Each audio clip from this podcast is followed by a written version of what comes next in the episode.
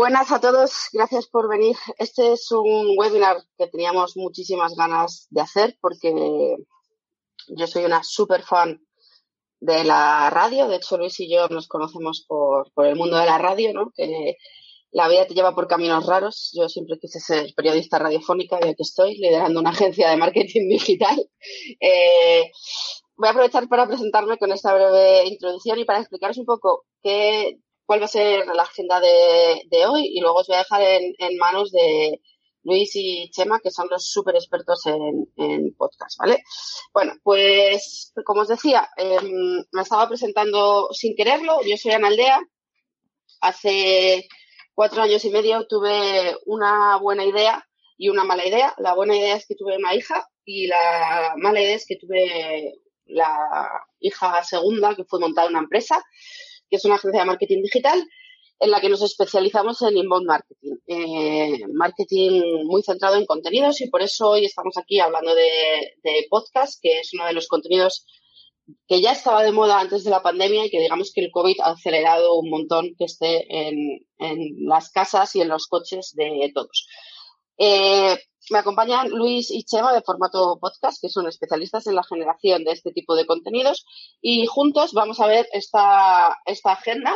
Yo haré la introducción sobre por qué juntar podcast y inbound, que son dos términos que juntos igual suenan raros, es una pareja extraña, y luego les pasaré el micrófono a Luis y a Chema para que hablen como podcast como medio de comunicación y el podcast como herramienta de, de marketing. Así y después dejaremos unos 10 minutillos para preguntas, ¿vale? Así que esa va a ser la agenda de hoy. Yo os quiero contar em, por qué podcast y Mount y por qué suena una pareja un poco rara. De hecho, cuando estábamos organizando el webinar me dice Luis, pero ¿por qué has puesto ese título?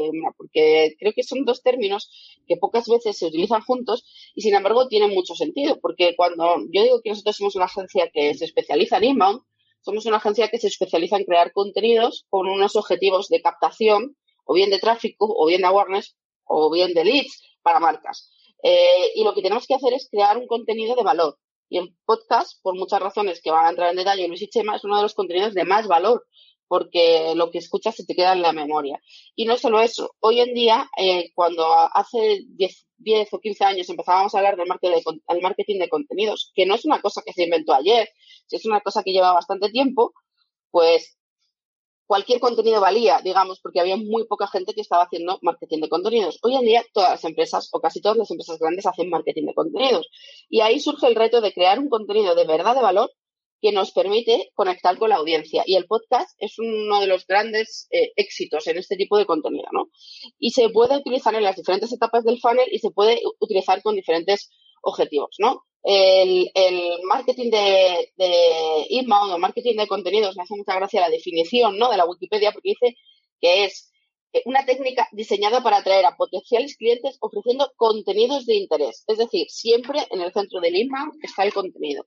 Y el contenido puede estar en cualquier formato, ¿no? Lo importante es que sea un contenido que nos ayude a atraer clientes potenciales o desconocidos, que nos ayude a interactuar con ellos, que nos ayude a deleitarlos para que este, este flywheel, en, español la traducción es muy loca, este disco volante no deje de girar, ¿no?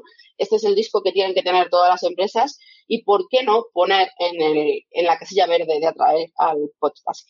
Os he traído algunos ejemplos, luego os pasaré los enlaces en el correo, pero nosotros en Data Social lo hemos utilizado de maneras muy diferentes. Una de ellas son las ficciones distópicas, que hicimos un podcast, luego lo podéis escuchar, eh, hablando de cómo será el mundo en 2035, eh, a mí me da un montón de angustia vital cada vez que lo escucho porque es una ficción distópica con un guion muy, muy chulo. Luego también lo hemos utilizado para hacer entrevistas. Digamos que estos son como los formatos habituales, ficción, entrevista. Y luego, ¿dónde los colocamos? ¿no? Y aquí es lo último que yo os quiero enseñar porque muchas veces se piensa que si haces un podcast no tiene que ser solo con unos objetivos de branding, ¿no? Los dos ejemplos que os he puesto antes, que os pasaré los enlaces, son ejemplos que tienen un objetivo de branding, que se hable de la compañía, de notoriedad, pero es que a veces eh, podemos incluir estos objetivos, eh, estos podcasts, en unos objetivos de captación directa, ¿no? Y aquí veis uno de los, de los proyectos al que tengo muchísimo cariño, eh, que es el caso de Compartir en Familia, un proyecto de Santillana, y aquí lo que nosotros hacemos es, intentamos captar a padres pero ofreciéndoles un contenido de muchísimo valor. Y esta es una landing cuya primera llamada a la acción es un podcast. Además, eh, me quería parar en ella porque tiene muchas cosas buenas. Si el contenido que hubiera arriba del ebook fuera otro, esa llamada a la acción a lo mejor implicaría un formulario, mientras que el podcast no te ensucia que esté el formulario, ¿no? Conviven perfectamente, con lo cual mejora el tiempo de permanencia de la página, porque la gente que escucha el podcast está más tiempo en la landing, eh, le estamos aportando muchísimo más valor, porque en esta misma página, a cambio de tus datos, te estamos dando dos contenidos, no solo uno, te estamos dando una guía. De verdad, los que sois padres, os recomiendo que la, que echéis un vistazo porque merece muchísimo la pena, pero también te estamos dando un podcast, ¿no? Así que este es un ejemplo que yo creo que hay pocos en el que el podcast suma en la parte top of the funnel, en la parte alta del embudo, en las estrategias de marketing. No tiene por qué ser simplemente una estrategia de, de awareness o de notoriedad, que es donde siempre solemos ubicar los podcasts, sino que puede estar en todo el funnel y sé que Luis y Chema van a hacer bastante foco en esa, en esa parte. Así que, aunque parezca que es una pareja muy extraña, em, como muchas parejas en el cine, es una pareja que funciona perfectamente y que además nos va a permitir diferenciarnos, ¿no? Eh, diferenciarnos, hacer un contenido diferente. Aquí veis que estamos haciendo un contenido de súper alto nivel con la gente de Santillana y nos va a permitir conectar con los padres y meternos en su casa directamente, ¿no? Llegar a su, a su casa o a su coche y hablarles directamente al oído. Así que yo creo que es un muy buen momento para, para utilizar el podcast en nuestras estrategias de contenido y para que podáis hacerlo, pues voy a dar paso a Luis y a Chema que, que van a ser los que entren en, en detalle a lo largo de, de este webinar.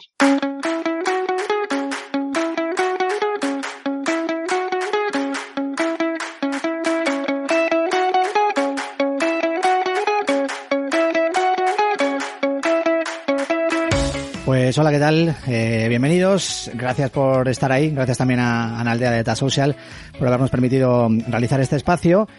Eh, vamos a hablar, como ya se ha adelantado, de, de podcast y de marketing. Yo soy Luis Blanco, yo soy el responsable de producción de Formato Podcast y está conmigo también mi compañero Chema Martínez Pastor. Hola Chema, ¿qué tal? ¿Cómo estás?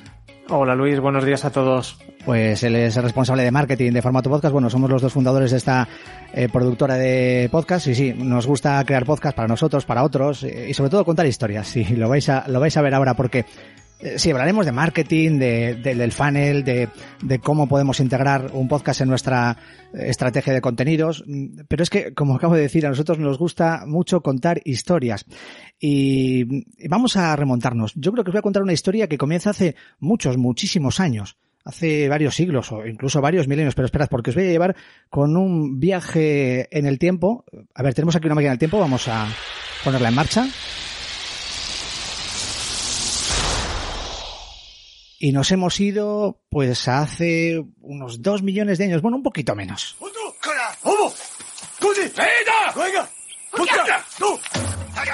Esos que escuchamos son unos individuos de la especie Homo erectus. Eh, sí, pues como digo, hace un millón y medio, dos millones de años, más o menos, arriba, año arriba, año abajo. Y, y están un poquito alterados porque acaban de descubrir el fuego, acaban de ver el fuego por primera vez y están comunicándose, bueno, están muy alterados, están en algún caso entusiasmados, preguntándose entre ellos qué es esto, y eso que escuchabais, bueno, pues no es que estuvieran hablando, no era una comunicación hablada como la que ahora mismo conocemos. Se puede decir que era un protolenguaje. Pero el lenguaje, ya más o menos como lo conocemos, se sitúa, su origen se sitúa, aunque la verdad es que no hay nada de consenso en cuanto a los expertos eh, a este respecto, en 400.000, entre 400.000 y 150.000 años antes de Cristo, más o menos, ¿eh? también año arriba, año abajo, que esto no suele ser muy, muy preciso. Por ello, podemos decir que la comunicación hablada es la más antigua y la más universal, porque si os fijáis, por ejemplo, las pinturas rupestres, que es otra forma de comunicación, además de expresión artística, eh, datan de hace 70.000 años. La comunicación escrita surge hace unos 3.000 o 4.000 años, más o menos. Para que hagáis una idea, por tanto, os hagáis una idea de lo importante que era comunicarse mediante el habla, mediante el lenguaje, o el protolenguaje en el caso que hemos escuchado. Y es que a lo largo de la historia, la tradición oral ha permitido que pervivan muchas historias, muchos mitos, muchas creencias. Vamos a poner un ejemplo. Esopo. Sus fábulas, las que todos conocemos, las famosas, la cigarra y la hormiga, eh, la libre y la tortuga, eh, pues las concibió realmente Esopo, eh, este griego, mm, pues en torno al siglo VI antes de Cristo. Pero los primeros indicios de esas fábulas escritas eh, datan del siglo IV a.C. Es decir, durante dos siglos se transmitieron esas fábulas, esas historias que se inventó Sopo por vía oral y no desaparecieron. De hecho, han llegado hasta nuestros días, ¿no? Bueno, luego ya también en formato escrito, luego también en formato grabado. Eh, es importante, ¿verdad? Eh, saber cómo esa comunicación hablada perdura tanto en el tiempo, en algunos casos mucho más que la palabra escrita, porque la palabra está muy bien, efectivamente, la palabra tiene mucha fuerza, pero si esa palabra la ponemos en una voz, sobre todo en ciertas voces, pasan cosas como esta. ¿Cómo voy a creer, dijo el fulano, que el mundo se quedó sin utopías? ¿Cómo voy a creer que la esperanza es un olvido o que el placer una tristeza? ¿Cómo voy a creer, dijo el fulano? Qué importante es la voz, ¿verdad? ¿Qué poder tiene la voz? La voz provoca sentimientos, la voz seduce, la voz convence, genera mayor confianza en el que escucha. Tiene además una alta capacidad evocadora, una capacidad sugestiva y de hecho un mensaje es más creíble y perdura más si se transmite a través de la voz. A ver, esto no lo estamos diciendo nosotros. Esto lo dicen muchos estudios de, personas que, de científicos o de, personas que han estado estudiando la, comunicación durante muchas décadas y, han concluido que efectivamente la voz eh, transmite mucho más. Y, muchas personas que escuchan audio, que escuchan la voz, que escuchan podcast, han dicho sí, a nosotros nos llega mucho más si es a través de, la voz. y es curioso porque la voz, de hecho, nos ha dejado momentos memorables a lo largo de la historia.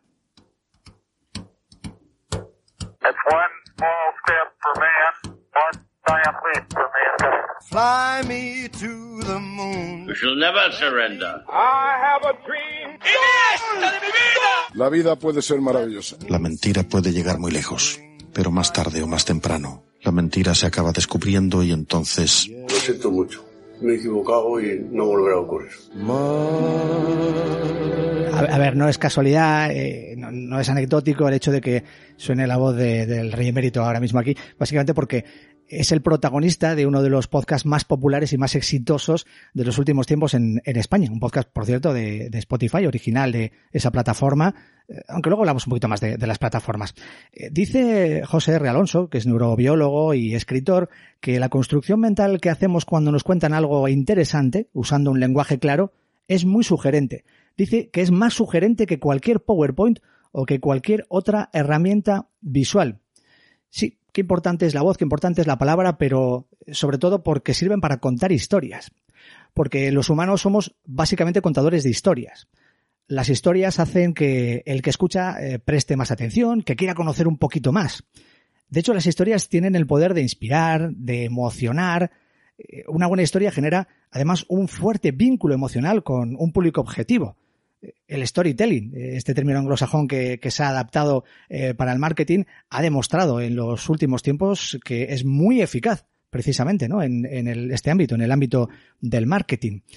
Somos las historias que nos contamos y no es posible comprendernos sin conocer también cómo nos contamos historias. Esta es una frase sacada de un libro, en este caso el libro de Oscar Vilarroya, Somos lo que nos contamos la voz, la palabra, las historias, pues eh, deja momentos importantes en la vida de las personas. Sancho, hijo, atento a este tucatón que quiere aconsejarte y ser norte y guía, que te encamine y saque a seguro puerto de este mar proceloso donde vas a engolfarte. La historia más conocida, más popular de la literatura universal, Don Quijote de la Mancha. Claro, eh, si la palabra es buena, si tenemos el escrito de Don Miguel de Cervantes, si además estamos contando una buena historia y después la escuchamos en una maravillosa voz como la de José María Pou, pues surge la magia. ¿Y por qué estamos hablando de todo esto? ¿Por qué la voz, la palabra y las historias son tan importantes? Porque son los pilares fundamentales de un podcast. Sancho, hijo, We shall never surrender. I have a dream. It's one small step for man, one giant leap for mankind. ¿Cómo voy a creer, dijo el fulano, que el mundo se quedó sin utopías? Todo amistad. Todo concordia.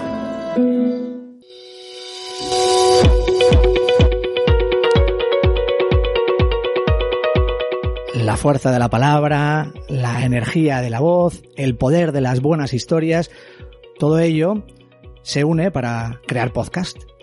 El podcast, ese formato mm, tan de moda, bueno, no nos gusta decir que está de moda, es un formato que ya está en nuestras vidas.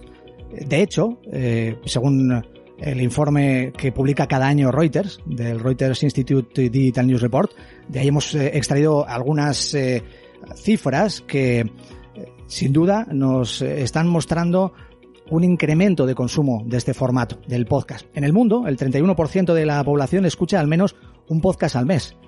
Este es el dato del estudio publicado por Reuters en 2020. Bueno, pues son dos puntos más que en 2019 ha crecido ese consumo de podcast en el mundo.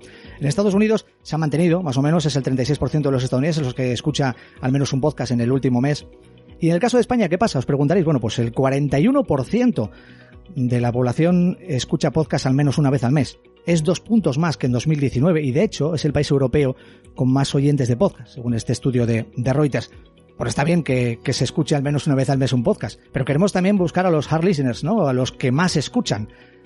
Hemos hecho una encuesta que se va a transformar en un informe en formato podcast en las últimas semanas y hemos descubierto cosas interesantes.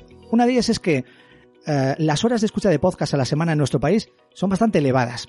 Eh, si cogemos, por ejemplo, el porcentaje de las personas que escuchan entre una y tres horas, es el 35%. Pero es que eh, luego vemos que hay mm, un 20% que escucha entre 3 y 5 horas a la semana. está, dedica esas horas, ese tiempo, a escuchar podcast.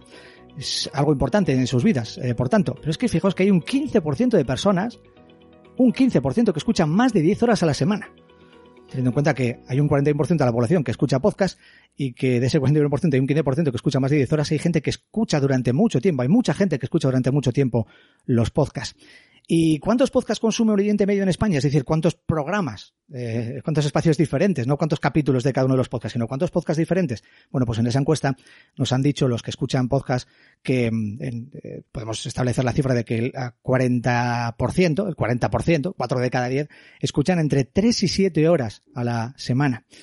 Eh, pero es que hay un 17%, casi 2 de, cada 10, que están diciéndonos que escuchan más de siete, perdón, que escuchan más de siete podcasts diferentes.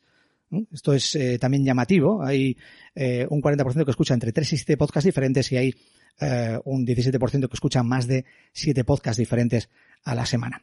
¿Y por qué lo hacen? Bueno, pues también se lo han preguntado a muchos oyentes de podcast y se han hecho muchos estudios recientemente que nos hablan de la eficacia de este formato.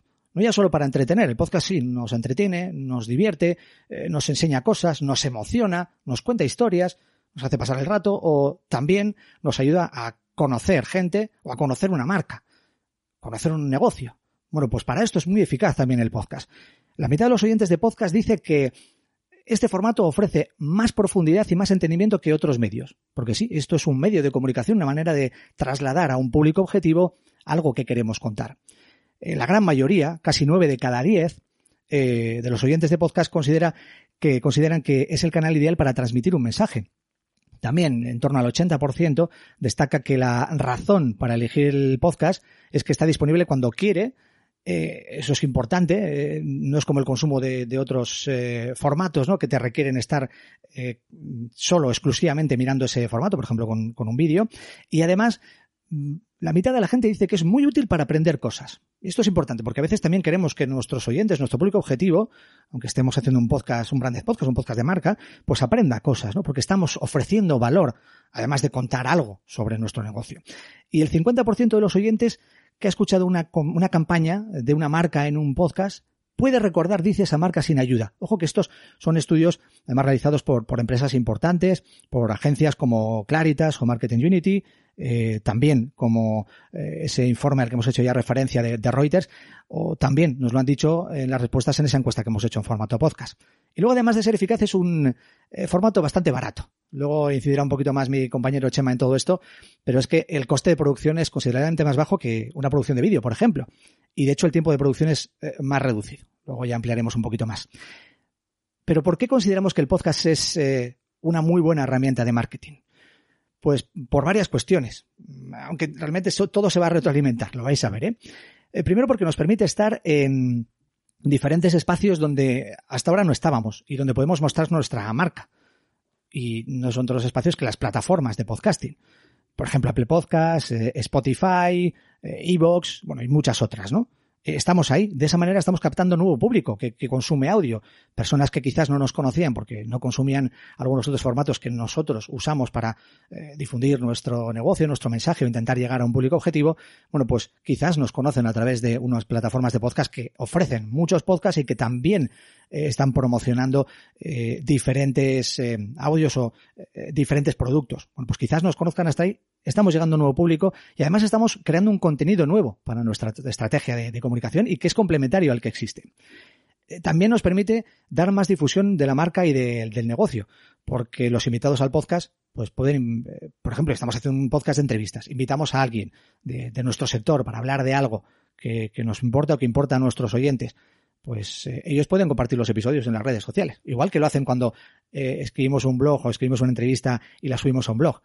Eh, también eh, podemos tener más exposición en medios tradicionales o en redes sociales. Se ha dado el caso, y esto es así, de muchos podcasts que han trascendido, que han ido más allá de ese sector del podcasting o de los que escuchan podcast y se han convertido en, fenómenos. Antes, eh, por ejemplo, hacía referencia a X-Ray, ese podcast de Spotify, que al final se ha convertido eh, en un fenómeno mediático más allá de la propia Spotify o de las plataformas de podcast o de las personas que escuchan podcast.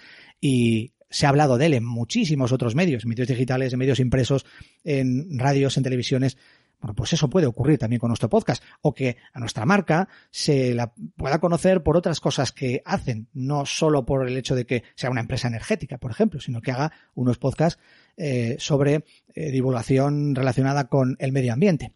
El podcast además genera una mayor autoridad. Si estamos hablando de algo que nosotros conocemos en nuestro sector, pues ese podcast nos va a generar eh, más autoridad. Estamos creando también desde nuestra posición ese mensaje que va a servir para que la gente aprenda algo, para que la gente entienda que nosotros sí sabemos de ese tema.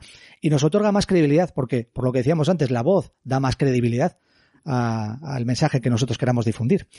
Y permite oportunidades de patrocinio o de partnership, porque quizás si ponemos en marcha un podcast, queremos que alguien venga con nosotros. Si hacemos, si somos una empresa energética y hacemos un podcast sobre medio ambiente, quizás queremos que en ese podcast también participe personas que eh, llevan muchos años trabajando en el cuidado del medio ambiente, en la concienciación de cuidar el medio ambiente. Puede ser también eh, una, un buen partnership o incluso poder conseguir un patrocinio para nuestro podcast, porque estamos hablando de un tema que interesa a otra marca de nuestro sector y al final también lo estamos integrando ahí y nos eh, puede reportar un beneficio económico. Además nos lleva tráfico a la web, porque eh, en esa web además está el podcast, ¿eh? por cierto. Eso es eh, el inicio de la retroalimentación a la que hacía referencia antes. Pero alguien que escucha un podcast y no nos conoce, de repente pues va a nuestra web porque quiere conocernos un poco más. Nos está llevando tráfico a la web. Y decía que es importante tener el podcast en la web porque alguien que entra en nuestra web y que escucha podcast no sabe que lo tenemos, pues lo encuentra ahí y llega también a nuestro podcast. Y además, lo más importante de todo es que el podcast eh, provoca un vínculo a más largo plazo. El cliente repite, porque el cliente, o el público objetivo, escucha más capítulos, se queda con nosotros durante más tiempo. Puede ser un podcast de 10 capítulos, una serie en la que hablamos de un tema determinado, o puede ser un podcast de ficción sonora patrocinado por una marca y que está con nosotros más tiempo porque está esperando el siguiente capítulo de la siguiente semana, el siguiente capítulo y estamos trasladando ese mensaje durante mucho más tiempo. Pues sí, por todo esto nosotros consideramos que mm, es bueno que las empresas integren en sus estrategias de marketing, de comunicación, este formato que ya habéis visto que es tan mágico que es el podcast. Bueno, yo os he explicado ¿Por qué tenéis que hacerlo? ¿Por qué tienen que hacerlo las empresas? ahora mi compañero Chema Martínez os va a explicar cómo hay que hacerlo.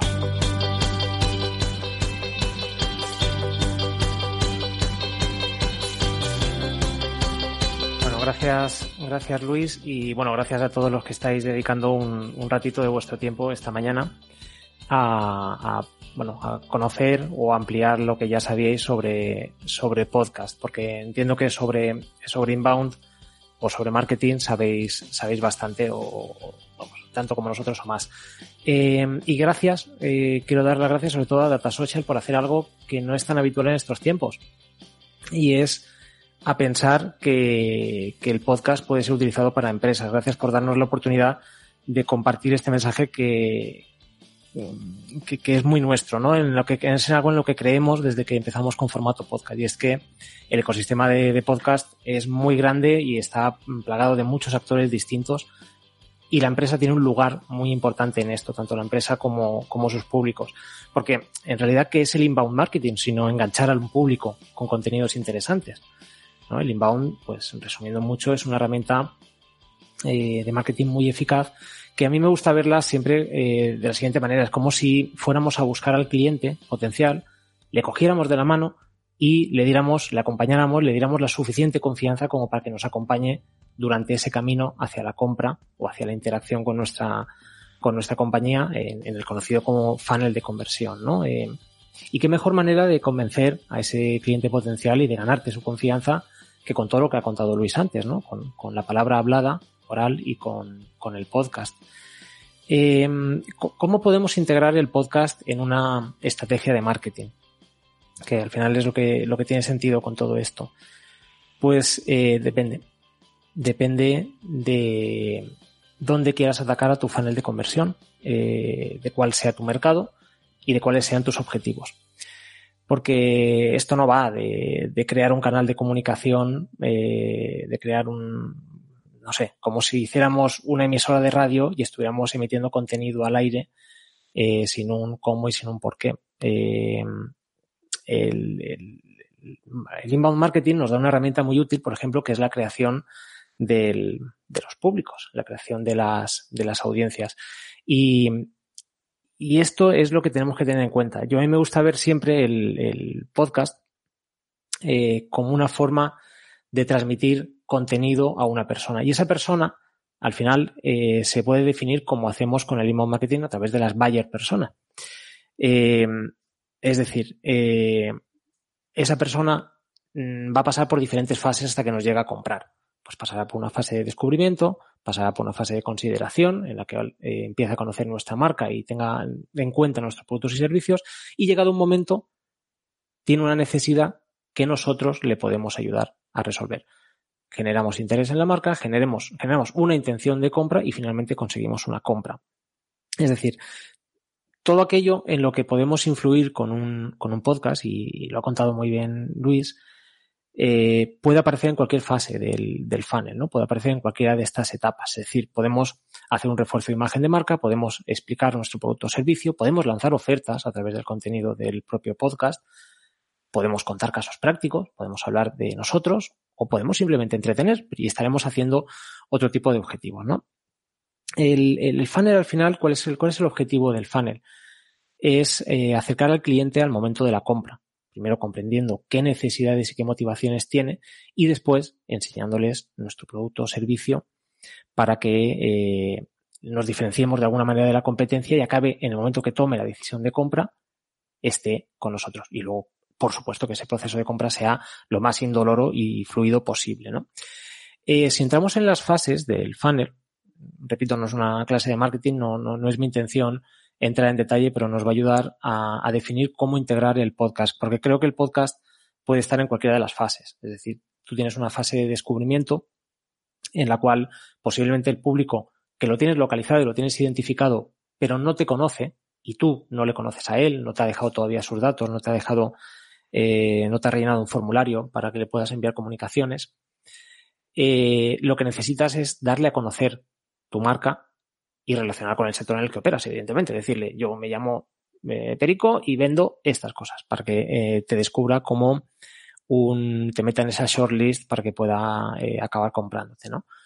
Pues qué contenido necesitamos o con qué contenido podemos atacar a esta fase del funnel, pues con un contenido más divulgativo, más genérico. Eh, por ejemplo, si tuviéramos, vamos a poner el ejemplo, que somos una marca que fabrica o que vende coches, pues en la fase de descubrimiento podríamos llegar a ese público que no, quizá no está pensando en comprarse un coche todavía o quizá no ha llegado a ese momento de necesidad, pero podemos ir haciéndole mensajes como si estuviéramos empezando a meter en el funnel, pues con un podcast sobre viajes, sobre consejos para hacer turismo, está relacionado con nuestro sector, es un contenido lo suficientemente amplio como para que sea atractivo para ese buyer persona, ese público objetivo que hemos definido y empieza a hacer ese branding del que hemos hablado. Aquí sí influye mucho el branding. empezamos a meternos en la cabeza del público. Después vamos avanzando fases, entra eh, las fases del funnel, eh, cada uno le pondréis un nombre probablemente, depende a qué escuela te, eh, te dirijas, la llaman de una manera de otra. Por ejemplo, la siguiente fase podríamos hablar de consideración, es decir, ese público afín empieza a tener un problema que tú como marca o como empresa le puedes solucionar con tus productos o servicios. Es decir, aquí ya sí deberías hablarle un poco más de quién eres tú y de qué haces para acercarle a esa decisión de compra. Por ejemplo, si vendemos coches, pues podemos hacer un podcast sobre la historia de la automoción, podemos hacer entrevistas a famosos sobre su relación con los coches. Es decir, hablar más de nuestro producto, hablar más de la necesidad que esa persona va a acabar necesitando que le ayudemos a resolver. En la fase siguiente, que, podemos llamar de interés y un poco de intención de compra, eh, me gusta mezclar las dos, eh, pues en este momento el público, digamos que está, eh, es un lead que está muy cerca del proceso de compra, está a, punto de iniciar su proceso de compra. Aquí, ¿qué necesitamos? Pues fundamentalmente dotar a nuestra marca de valor, de diferenciarnos de la competencia y de darle razones por las cuales nos compre. Eh, es decir, nos compre o nos pida información. hay que hacerle pasar por todas las etapas. Pues, por ejemplo, aquí podemos hablar con directamente responsables de la marca para dar confianza, hablamos si fabricamos coches, pues hablamos con el responsable de diseño de ese coche, con alguien experto en motores, con eh, el equipo de marketing que ha diseñado la estrategia de comunicación. Es decir, podemos contar cosas que nos hacen diferentes, cosas que nos hacen una autoridad, como decía antes Luis, en el sector del cual estamos hablando. Eh, luego podemos hacer podcasts que encaminen más al, al cliente, a ese buyer persona, al proceso de, comprar directamente, de ejecutar esa compra. Es menos habitual, es menos habitual, pero también se puede hacer. Es decir, podemos utilizar el podcast para un contenido más publicitario. Luego veremos algún ejemplo que se puede marcar aquí, que es eh, un contenido en el cual directamente esté integrado en tu campaña. Es decir, un podcast puede ser muchas cosas. Puede ser un programa periódico, semanal, quincenal, en el cual, de manera corriente y habitual, como igual que hacemos en nuestro blog o hacemos en nuestro newsletter, comuniquemos cierto contenido al público. Eh, pero también puede ser una campaña, también puedes hacer un podcast de tres capítulos y que sea parte de tu campaña y que ese mensaje llegue dentro de una campaña más multimedia. Y por último, una vez eh, ese buyer persona se ha convertido ya en cliente, podemos fidelizarle a través del podcast, sobre todo. Es, es un, una de sus funciones más eh, llamativas, ¿no? Podemos, pues, por ejemplo, en el caso de los coches, pues podemos contarle historias personales de clientes reales para que se sienta identificado y se sienta mucho más unido a la marca. Eh, vamos a ver ahora ejemplos eh, de empresas que han utilizado el podcast de manera imaginativa, de manera diferente. Probablemente esto supone salirse a veces del funnel o atacar a todas sus fases a la vez o a ninguna. Por ejemplo, de Sauce. McDonald's claims that they truly did not see the Szechuan sauce craze coming. The SOS es un podcast muy peculiar porque eh, yo lo califico como marketing de guerrilla. Este McDonald's lo utilizó para una campaña muy concreta y, supone eh, su respuesta a una situación de crisis que tuvo que vivir la marca eh, hace tres años. la situación es la siguiente, la resumo mucho. con el motivo del lanzamiento de la película Mulan en 1998, eh, McDonald's lanzó para sus nuggets, para sus conocidos nuggets de pollo, una salsa que llamó la salsa Sichuan, con toques asiáticos, en fin. Eh, una salsa que se hizo relativamente famosa durante el tiempo que estuvo a la venta y que generó una legión de fans más o menos eh, fiel. Evidentemente es un producto que retiró del mercado, como todos los que hace con esta característica, y no se volvió a saber nada más. Pues la gente que le gustó, pues evidentemente dejó de disfrutarla. Eh, muchos años más tarde, en 2017, la serie de dibujos animados para adultos Ricky Morty, de Adult Swim, eh, en uno de sus capítulos hace referencia a esta salsa de Sichuan. Uno de los personajes eh, decide hacer todo lo posible por viajar al pasado y conseguirla porque es mega fan, está muy enganchado a esta salsa. Esto provocó una reacción. En 1998 las redes sociales no estaban tan presentes en nuestras vidas, en, 1900, en 2017 sí.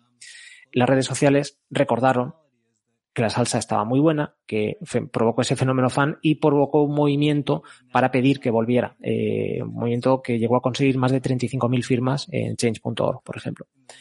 Eh, eh, claro, McDonald's se quiso subir al carro y dijo, voy a aprovechar esto para mm, hacer una campaña de marketing y dijo que iba a producir de nuevo esa salsa.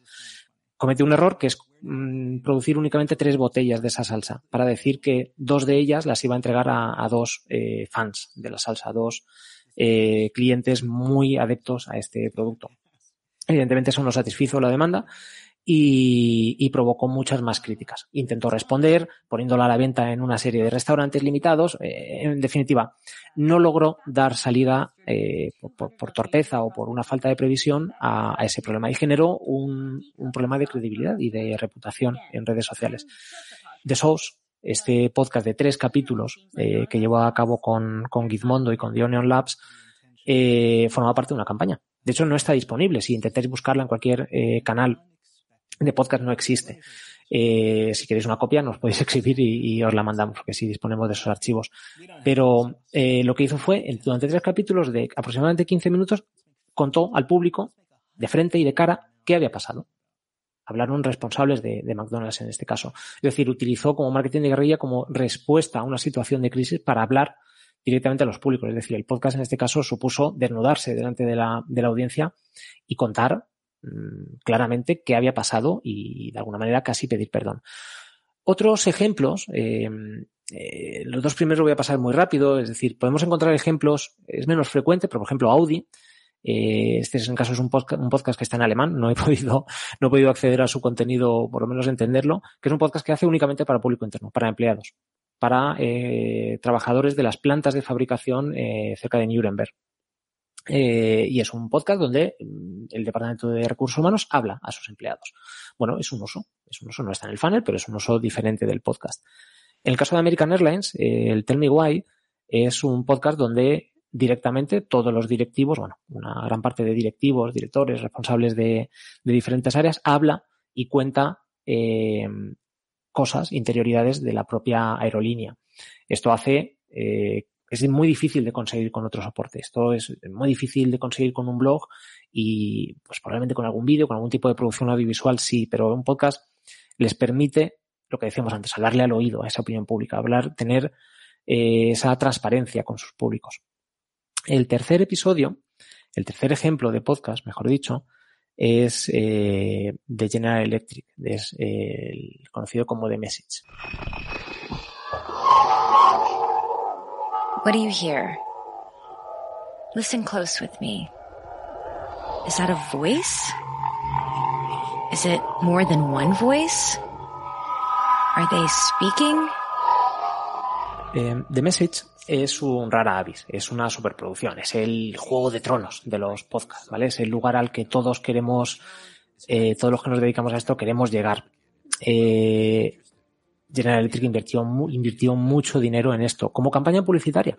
De hecho, eh, ganó el, el León de Oro a campaña cibernética en Cannes, el Gold Entertainment, Gold Entertainment Lion en Cannes también, ganó un bronce en la categoría de Health and Wellness y diferentes premios en el One Show, en John Guns Award y, y demás cosas. Es un, una pieza publicitaria puramente. Es un podcast de ocho capítulos que tuvo una segunda parte que se llama Life After, eh, en el cual era una ficción, simplemente, además, una ficción muy bien construida, como os digo, una superproducción, en la cual eh, dentro de una temática de ciencia ficción hay una eh, podcaster que está investigando un tema sobre un mensaje de los alienígenas y todo lo que sucede alrededor. Eh, bueno, estos son ejemplos muy extremos, ¿vale? Quería, quería que vierais algunas ideas fuera de la caja de qué es hacer un podcast.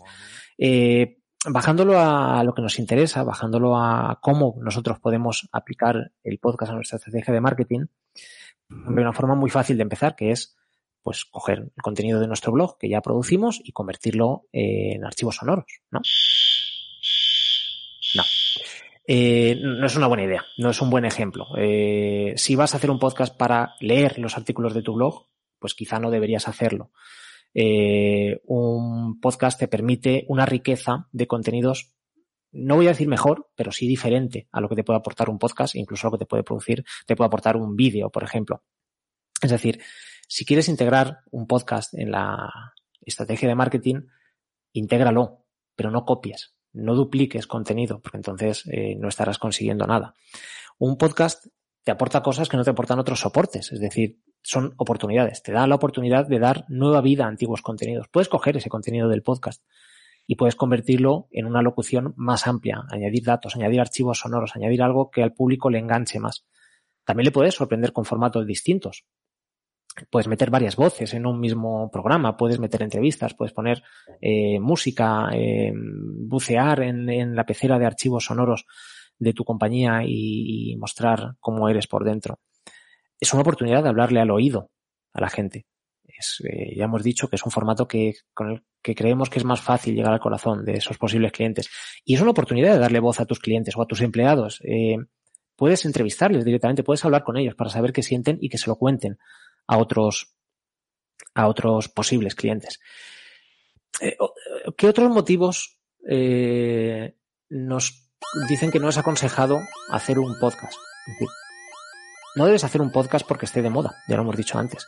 No debes hacer un podcast porque la competencia lo hace, o por alimentar tu ego, porque te guste el medio y porque quieras eh, mostrar lo bien que lo haces, porque, bueno, se te puede dar muy bien, o para probar cosas nuevas. Eh, sobre todo en el ámbito de la empresa, sobre todo en el ámbito del marketing, el objetivo lo es todo.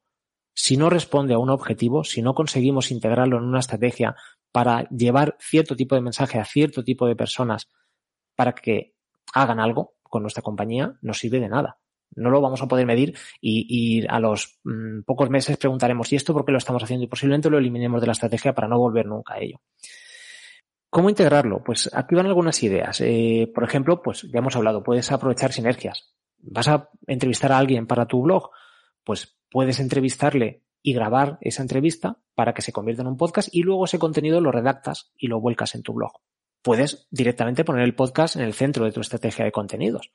Es decir, Puedes pensar semanalmente contenidos interesantes para poner en un podcast y que de ese podcast salga una redacción de un artículo para tu página web, salga un post para redes sociales, salga una píldora pequeñita con vídeo para Instagram o salga eh, algo para poner el tablón de anuncios de tus empleados en una newsletter interna. También puedes utilizar, como hemos visto, el podcast para una acción puntual. Puedes hacer una multiplataforma. En el caso de, de The Message, no lo hemos visto, pero en las ventanitas pequeñas que os he puesto, eh, había mucho más alrededor. Había perfiles de redes sociales de los protagonistas, había una página web con toda la ficción que ellos habían contado y había, eh, bueno, un ecosistema montado alrededor que enriquecía la campaña. Un podcast puede sumarse a una campaña multiplataforma. Eh, y, por ejemplo, un podcast lo puedes grabar en vídeo y lo puedes emitir en tus redes sociales. Puedes hablar en directo, puedes emitirlo al mismo tiempo que lo estás grabando, lo que te permite hablar con tus públicos, por ejemplo. Y vamos al, tema más importante para mí de toda esta presentación. Una vez imaginemos que hemos decidido, hemos definido perfectamente nuestro público, hemos decidido el contenido, eh, tenemos una planificación semanal, hemos hecho el mejor programa que podemos tener. ¿Lo hemos hecho todo? No, no vale para nada. Tener el mejor podcast y tener eh, el mejor contenido del mundo es como tener, o sea, tenerlo y no hacer nada más es como tener una tienda espectacular en la Gran Vía de Madrid y no tener puerta un podcast tiene que tener una puerta. Un podcast tiene que tener un lugar al cual, en el cual nos encontremos con esos posibles oyentes, en el cual les digamos, oye, entrad a este portal, entrad a esta, entrad a nuestra web, entrad a Spreaker, a Spotify, a Evox, a escucharnos, porque os va a gustar, pero tienes que ir a buscarle. El podcast, las herramientas y las plataformas pueden darte alguna ayuda para conseguir público nuevo, pero tú tienes que hacer una labor muy importante y para ello, pues, por ejemplo, tu newsletter, tu, redes sociales, tu página web, tus, medios de comunicación que ya utilices pueden ser una puerta. Y segundo, tienes que tender puentes. Tienes que conseguir que la gente que entre a ese podcast y al cual has convencido, has fidelizado, al cual le has llegado al corazón, siga haciendo más cosas en ese funnel. No se quede en tu podcast porque, una vez más, probablemente no cumpla objetivos. Bueno, si es de branding y de awareness, pues probablemente. Pero puedes tender puentes que le lleven le acerquen más al, momento de la compra. Puedes darle eh, una URL para que entre a canjear un código. Puedes darle un descuento especial si ha oído el, programa. Puedes eh, hacer referencia a una venta cruzada o dar un tipo de atención al cliente para mejorar su relación con tu producto, por ejemplo. Eh, y luego, si hacemos todo esto, ya por último, me gustaría hablar de la rentabilidad, si es rentable invertir en podcast. Pues una vez más depende. Depende de ese objetivo. Es decir, por ejemplo, eh, voy a poner un ejemplo muy, muy fácil, que es lo que está sucediendo ahora. Yo tengo un objetivo que es llevar hasta vosotros un contenido, que es por qué el podcast y el marketing están relacionados. Yo esto lo podría hacer de muchas maneras. Podría poner un post en redes sociales, podría hacer una infografía, podría grabarme un vídeo y sacarlo en, en Instagram, pero he decidido tomarme un café con vosotros. He decidido, a través de la voz, compartir tiempo, que nos sentemos, que estemos juntos y que me, que me dediquéis eh, un gran espacio para que conversemos, nos tomemos un café juntos. Si ese es mi objetivo y lo cumplo, eh, estoy encauzando bien mi podcast, mi, mi, mensaje hablado, mi mensaje oral. Si lo que quiero, y ojo, es un objetivo completamente válido, si lo que quiero es que mis clientes viralicen mucho contenido mío, que se hagan la foto conmigo y la suban en sus redes sociales y generen un producto de consumo muy rápido, pues quizá el podcast no sea lo que tengo que hacer. Pero si quiero lo otro, el podcast es eh, sin duda mi arma. Sin entrar mucho en detalle, eh, para mí una de las mayores ventajas del podcast precisamente es el largo tiempo que pasamos con nuestros públicos y la huella que posiblemente le dejemos si hacemos todo bien. Respecto a la relación eh, dinero y tiempo, y, dinero y recursos que nos eh, cuesta producir 10 minutos, 15, una hora de podcast, frente al tiempo que el cliente se va a pasar con nosotros, escuchándolo, y la huella que le vamos a dejar posiblemente, son, eh, esta ratio es mucho más alta que eh, en un post de redes sociales, en una foto que ponemos en, en Instagram, en una infografía o en un vídeo. Es decir, un vídeo, por ejemplo, te cuesta más dinero y más recursos posiblemente que un, que un podcast. Y a lo mejor el vídeo dura 5 minutos. ¿Cuántos vídeos de 5 minutos no hay abandonados eh, en canales de YouTube que tienen 100 seguidores y a lo mejor el vídeo lo han visto 20 y a lo mejor el vídeo nos ha costado 5.000 euros. Sin entrar en costes, al final la ratio coste de producción versus la huella que le dejamos al cliente es eh, para el podcast bastante positiva.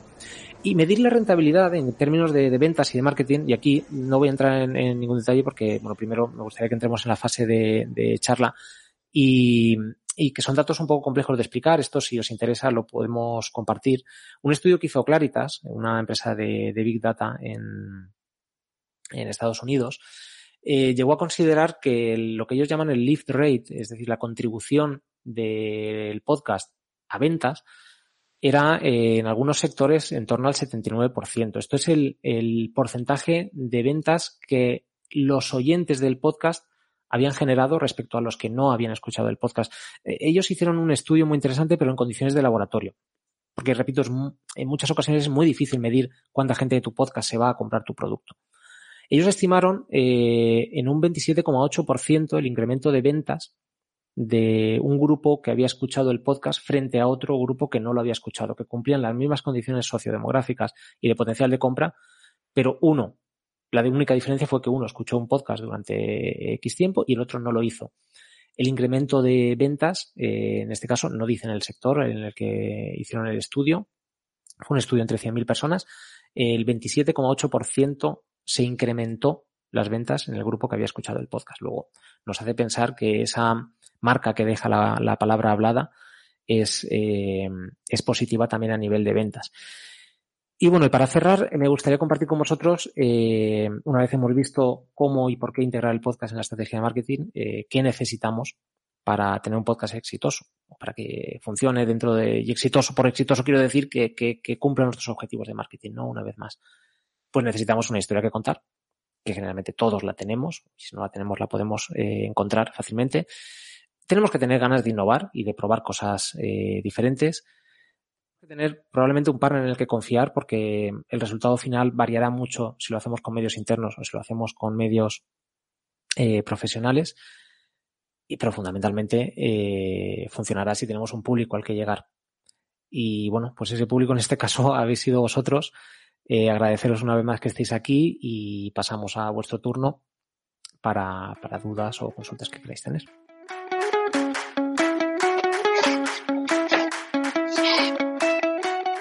Pues muchísimas gracias, Chema. No sé si em, alguien tiene alguna pregunta, aparte de la que hizo Alberto, de generar un post, eh, un, tirar de blog para generar podcast, que ya creo que esa duda está resuelta.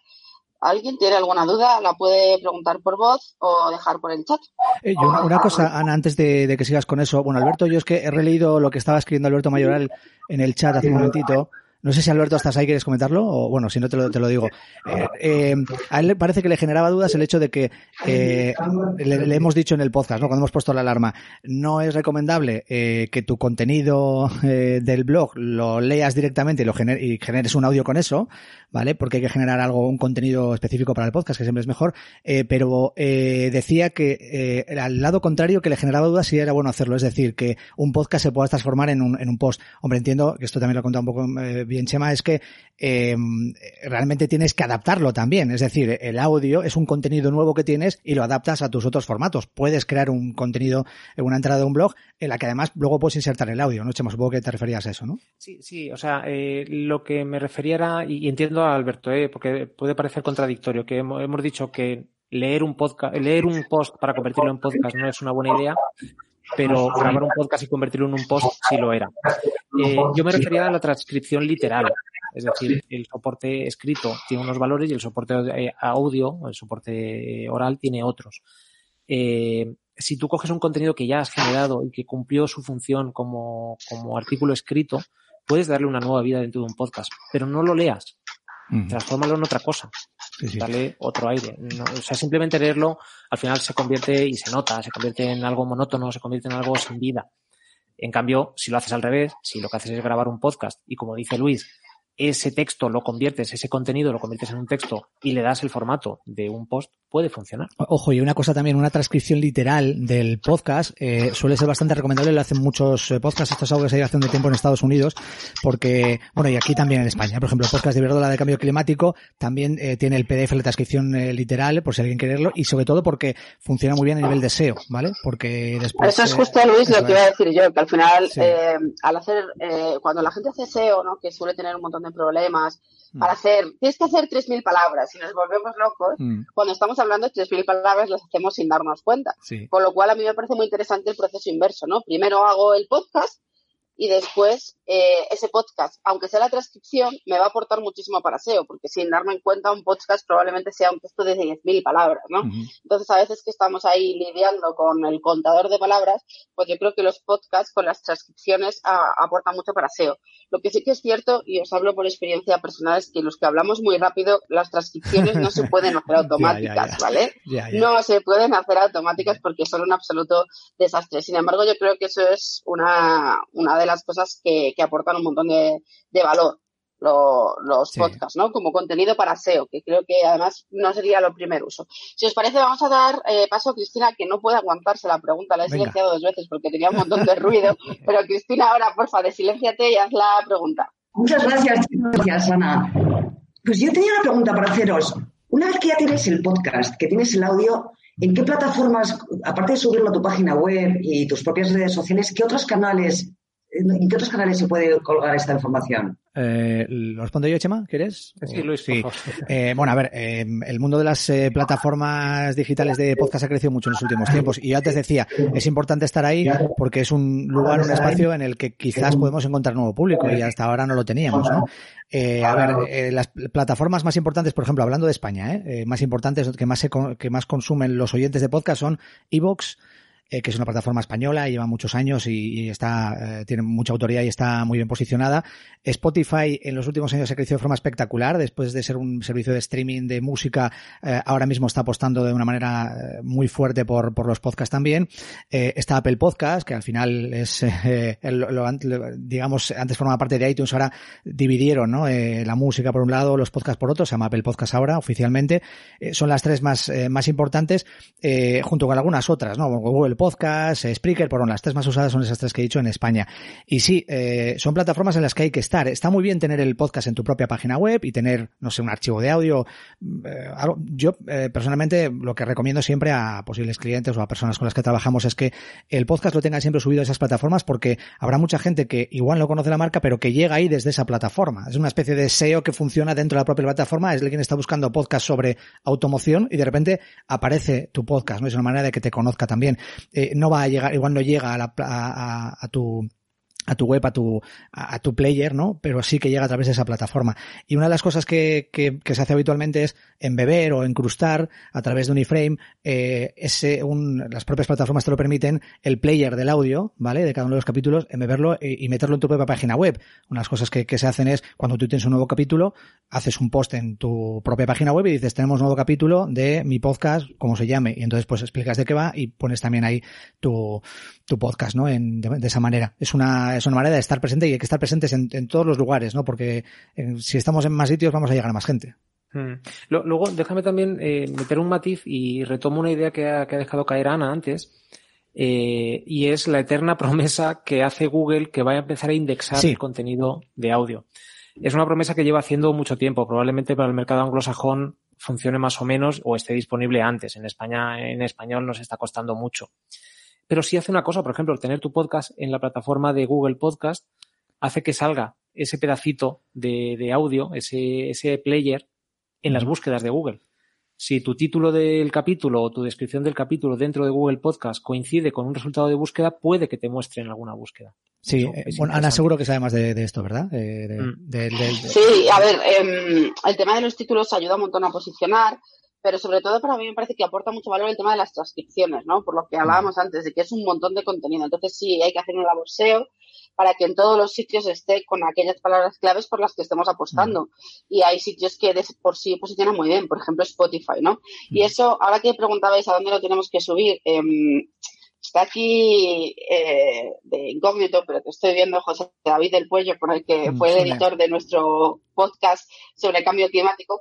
Y a mí me sorprendió mucho a la hora de subirlo, pues que hay plataformas como ancho.fm en las que te lo suben a todas partes. Sí. Porque la respuesta para mí a la pregunta es, ¿dónde tiene que estar mi podcast? Yo la sí, respuesta sí, para mí corta sería en todas partes. Porque si puedes pescar un usuario en cualquiera de esas redes, aunque te digan, bueno, básico, tienes que estar en Spotify y tienes que estar en Evox, ¿no? Eso uh -huh. es para mí como los sitios básicos, pero yo lo que haría es subirlo a una plataforma como estas que te lo ponen eh, directamente a todas partes, ¿no? Entonces yo creo que eso aporta un montón de, de valor, ayuda mucho al SEO, porque al final lo que haces es que generas el contenido en todas partes y se posicionan esas palabras claves. Entonces, para mí, la respuesta corta es sube tu podcast a todos los sitios que puedas. Sí, si te dejan ponerlo en la radio de tu pueblo, ponlo. sí, fíjate, en lo que decía, igual en la segunda parte que no le explicó a Cristina, porque igual tiene esa duda, es, vale, ¿cómo lo hago? Tengo que estar subiendo el podcast a cada plataforma, pues eso es, eh, lleva mucho trabajo, es mucho lío, ¿no? Bueno, pues efectivamente, Anchor es una de ellas, que Anchor además es, es propiedad de Spotify, y otra, que es la, por ejemplo, nosotros en el formato podcast usamos mucho Spreaker, ¿no?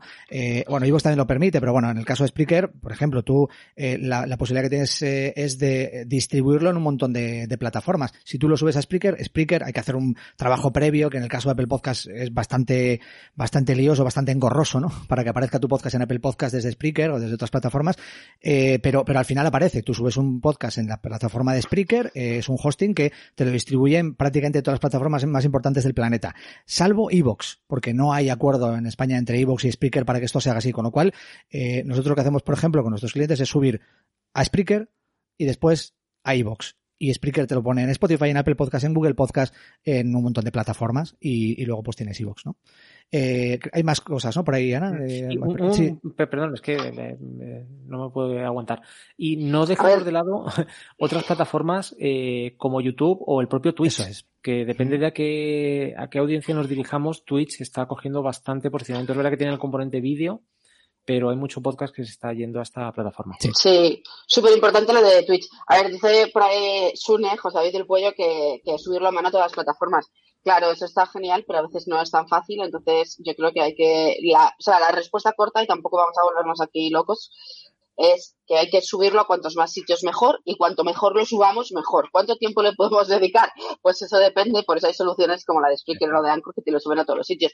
Lo ideal, ya os lo digo, subirlo vosotros a cada una de las plataformas con el título que queréis, la descripción que queréis, la las palabras claves que queréis. Si estáis haciendo una super inversión eh, como los podcasts que ha enseñado Chema, pues merece la pena que dediquéis ese tiempo. Luego es cierto que crear cuentas en todas las plataformas para todas las marcas no siempre es tan, es tan fácil. Pero yo creo que el tema de YouTube, que para mí es una cosa que yo era bastante desconocida, ¿no? El subir el podcast a YouTube. YouTube, muchísima gente escucha música dentro de YouTube. Con lo cual, ¿por qué no van a escuchar podcast? Y, y igual que dice Chema, el tema de Twitch, yo creo que cada vez hay más twitcheros que, se están enganchando a cualquier tipo de cosa que les pongas por Twitch. O sea, lo mm. único importante es que sea por donde ellos están, ¿no? Con lo cual yo creo que ahí hay una oportunidad. Em, no sé si tienes, vamos a dar paso a alguna última pregunta que no sea súper técnica de volvernos locos a plataformas. Em, si alguien tiene alguna pregunta más, genial. Sí, por aquí había, pues en el chat estaba, ¿no? Había alguna cosa, bueno, por cierto, Alba, ah, nos dice que Podimo, bueno, Podimo es una plataforma que lleva relativamente poco tiempo en España, bueno, es una plataforma que ya en otros países de Europa estaba más presente y ha, ha llegado con mucha, con mucha fuerza y con mucha, eh, sobre todo con mucha inversión y está haciendo también eh, eh, mucho hincapié en el tema de los podcasts originales, ¿no? Que, eso es una cosa que sentaría para otro webinar y es ver cómo, cuáles son las estrategias de las plataformas para intentar convertirse cada vez más, más en un formato Netflix, ¿no? Eh, y en que la gente se quede con ellos y, no vaya a otras plataformas, ¿no? Eh, ofreciendo contenido exclusivo. En el caso de Podimo, pues sí, es otro lugar en el que estar, ¿por qué no? Si hay oyentes en Podimo que a los que le interesa una temática del podcast que estamos haciendo y empiezan a buscar, pues estamos ahí. Podimo también eh, habría que subirlo aparte, ¿no? habría que subirlo de forma independiente porque no tiene esa opción de, de, compartir, por ejemplo, desde plataformas como, como Spreaker de momento. Y, luego por ahí Miguel Ángel Robles, lo leo, Ana, que estaba preguntando por ahí. ¿Qué opináis? Sí, que, la pregunta que opináis de generar radios digitales a partir de podcast, ¿no? bueno, eh, a mí la palabra radio digital eh, eh, dice sobre nichos, ¿no? Bueno, yo soy una escuchante, me encanta la palabra escuchante más que oyente, soy una escuchante de podcast o de radio en general desde hace mucho, y al final lo de las radios digitales a mí me parece, y es una opinión personal y no profesional, que es muy útil para los que escuchamos podcast cuando conducimos, hmm. por ejemplo, pero también Evox tiene las listas de reproducción. la semana pasada hice Madrid-Bilbao escuchando podcast, ¿no? No voy a hmm. poder tocar el móvil, ¿qué voy a poner? De aquí a Madrid Bilbao. Entonces, cuando tú no tienes el tiempo, a mí el concepto radio digital no me gusta y creo que hay algo que subyace y no solo es en mí, es que cada vez estamos menos acostumbrados a que alguien que no sea yo elija por mí. Entonces, a mí el concepto radio digital me molesta porque tú estás eligiendo qué quieres que yo escuche. Yo prefiero hacerme mi lista de distribución. ¿no? Entonces creo que el efecto Netflix en el que somos nosotros y consumimos bajo demanda también está afectando mucho al podcast y a mí es la parte que no me gusta, pero me parece una buena solución y igual que hay gente que, sigue escuchando la radio hmm. normal, pues habrá gente que escucha la radio digital. Bueno, y de hecho, eh, Apple de hecho está apostando mucho por ahí, ¿no? Está, acaba de, crear su Apple Radio también y básicamente no deja de ser una radio digital como la que empezó, que se generó, yo que sé, hace 20 años, 20 y tantos años, ¿no? Que era radio por internet, básicamente. Y, y, es eso, y sobre todo muy centrada en el tema de la música y demás, pero yo no creo que esa sea una vuelta de la radio. Yo creo que eso es que la radio digital, pues, eh, sigue, sigue estando ahí, un poco por lo que dice también eh, Ana, ¿no? Pero a mí personalmente, yo, por ejemplo, también esto es una opinión personal, yo prefiero eh, tener mis podcasts y, escucharlos cuando yo quiera y tenerlos en listas de reproducción que te puede permitir Evox o ahora también Spotify, ¿no? Claro. es que, yo creo que es una, perdona, una tendencia que es global, ¿no? Da igual el medio, los usuarios estamos cada vez más acostumbrados a consumir bajo demanda lo que nosotros mm. queremos. A mí se me hace rarísimo mm. que la radio o la tele, ¿no? me, pongan el programa que ellos quieran porque son las cuatro. Mm. Es que me parece una cosa como viejunísima, ¿no? son las cuatro, pues te pongo la tele, la peli después de comer. Es como, son las cuatro, elijo lo que yo quiero escuchar o lo que yo quiero ver, ¿no? Entonces, para mí ese es el punto clave y con eso te, dejo, Chema. No, eh, eh, eh, empiezo por lo último que acabas de comentar. Porque yo creo que eso sí que tiene una parte, tiene una serie de usuarios muy concretos que lo utilizan y es gente ah, que quiere compañía y familiaridad. Es decir, yo pongo Onda Cero a las 4 de la tarde porque sé que está Julia Otero hmm. y porque me va a acompañar un rato. Y la conozco, es una voz amiga y la pongo y de lo que me hable, pues me vale. O sea, pero creo que no es de lo que estamos hablando ahora mismo. Y retomando la pregunta de Miguel Ángel, creo que es muy interesante eh, lo que habla de los nichos. Independientemente de que el formato sea self-service o sea eh, emisión continua y no decidida por el oyente, eh, lo de los nichos funciona absolutamente. De hecho, el podcast, una de sus mayores ventajas es eso, que te permite diversificar y segmentar por contenidos muchísimo. Y funcionan muy bien eh, contenidos muy técnicos sobre inteligencia artificial, sobre automatización, sobre determinado tipo de contenidos muy técnicos, encuentran su nicho precisamente por esa economía que, permite el formato podcast, ¿no? Así que eh, si la pregunta está centrada sobre los nichos, yo digo que sí, absolutamente. Bueno, y hay una cosa más, y es que, que, es lo que te ofrece el podcast con respecto a la radio que estábamos hablando antes, ¿no? Y es que tú escoges lo que, cuando quieres escucharlo, también escoges lo que quieres. Y cuando tú ya estás dando al play en un podcast, es porque estás interesado en lo que el podcast te va a contar. Es decir, la, persona que, eh, en este caso, eh, lo, tenemos muy fácil, ¿no? Porque si estamos buscando un público, un público objetivo, el que ha dado al play ya está, mm, medio comprado, en el sentido de que si ha dado al play es porque ha visto en la descripción del eh, contenido del podcast o en el propio título algo que le interesa, algo que le, que le atrae. Entonces ya tenemos un poquito ganado, ¿no? No es como la radio que pone la radio y de repente lo que están contando le puede interesar o no. Lo que dentro de cinco minutos cuenten igual le interesa, pero lo de dentro de diez minutos igual no le interesa. En este caso, sí o sí, eh, si ha dado al play es porque algo le interesa, mucho o poco, pero algo le interesa. Dar las gracias a todos por haber compartido este tiempo con nosotros. Iba, fijaros, iba a grabar la imagen, había quedado con Luis y con Chema que iba a grabar la imagen porque el audio ya lo estaba grabando, pero es que en realidad creo que esto no ha sido un webinar, sino ha sido un formato de radio, un programa de radio y ha sido espectacular. Y yo que me paso la vida haciendo y recibiendo webinars y estoy absolutamente saturada, os doy las gracias por este programa de radio que habéis hecho, que ha sido súper interesante. Os felicito. Me ha llegado ya felicitaciones por el, por el WhatsApp y sabéis que, que Data Social es vuestra casa para hacer juntos programas y para hacer que, que la radio que es lo que me ha llevado hasta vosotros y en el fondo creo que ha sido una constante en mi vida, llegue a, a, las empresas y a la casa de la gente, sea en formato podcast o en formato radio, pero, pero llegue. Así que gracias Luis Gracias, Chema, y gracias a, todos los escuchantes y oyentes de este programa matinal que hemos hecho. Luis, ya tenemos que hablar de un podcast, no sé, pero un programa de radio tenemos que hacer. lo que sea, un programa de radio podcast que en el fondo eh, acaba siendo lo mismo. Gracias a ti, Ana, eh, por, esta oportunidad. Gracias a todos, hasta luego. Adiós.